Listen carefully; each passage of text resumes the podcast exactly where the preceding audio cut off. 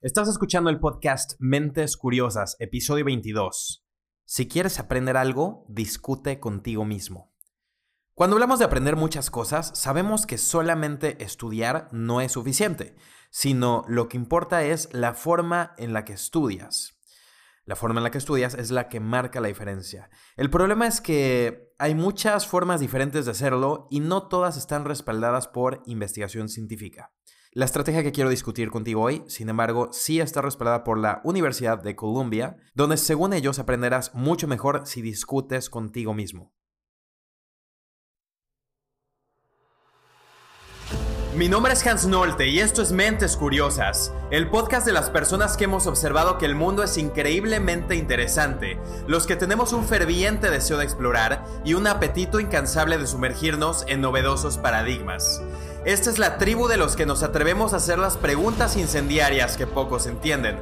Esas preguntas que transforman vidas, negocios, salud, finanzas y relaciones. Nosotros formulamos las ideas revolucionarias del mundo.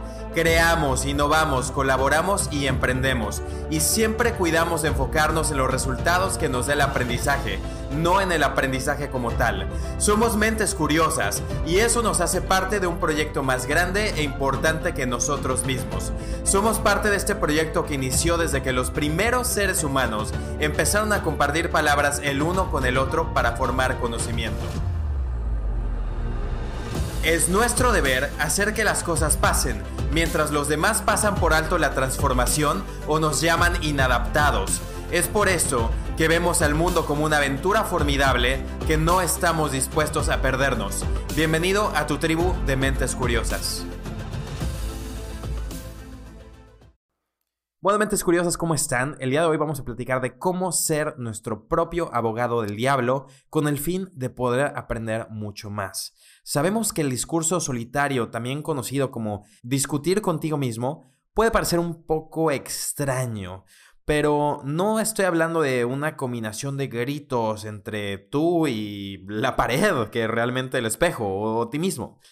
Piensa más algo así como tener un mini tú que sea alguien con una personalidad sumamente escéptica y que esté sentado en tu hombro.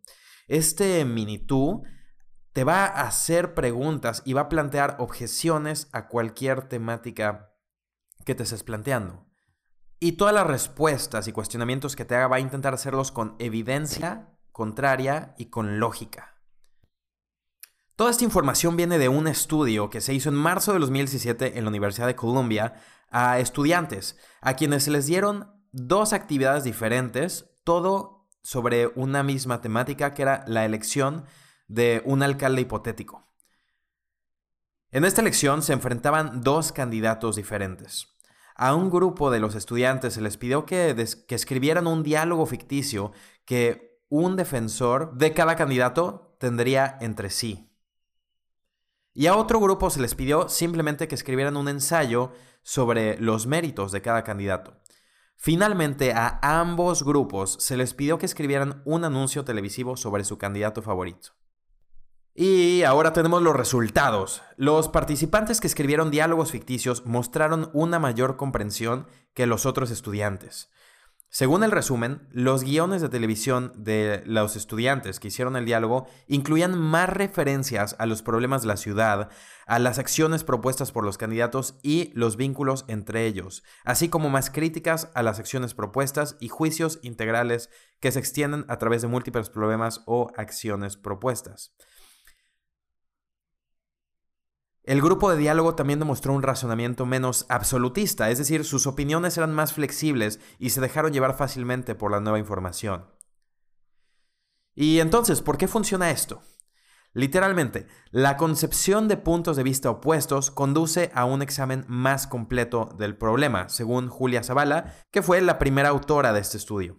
Y cuando se trata de la parte sobre el pensamiento flexible, ella también nos señala que el hecho de tener puntos de vista opuestos realmente ayuda a formar el conocimiento. Porque empezar a tener estos diálogos con alguien como ti mismo, donde estás forzando estos puntos de vista contrarios y, bien eh, fundamentados, permite que veas el conocimiento como información que puede analizarse en un marco de alternativas y evidencia más que como cosas absolutas. Así que mi querida mente curiosa, que empiecen los argumentos. Y bueno, si disfrutaste este podcast, por favor, por favor, déjame una reseña y dime qué te gustó del episodio o del programa. Si no sabes cómo hacer esto, puedes entrar a hansnolte.com diagonal podcast y ver todas las instrucciones para hacerlo. Así que porfa, ve a dejarme un comentario o una simple calificación de 5 estrellas porque eso me va a ayudar muchísimo. Todas estas reseñas y calificaciones me ayudan a llevar esta bella información a miles de personas adicionales. También si te gustó el capítulo, ¿por qué no compartirlo con alguien a quien crees que le pueda servir tener una discusión con sí mismo para mejorar pues los rendimientos, argumentos y razonamientos que hace en su vida?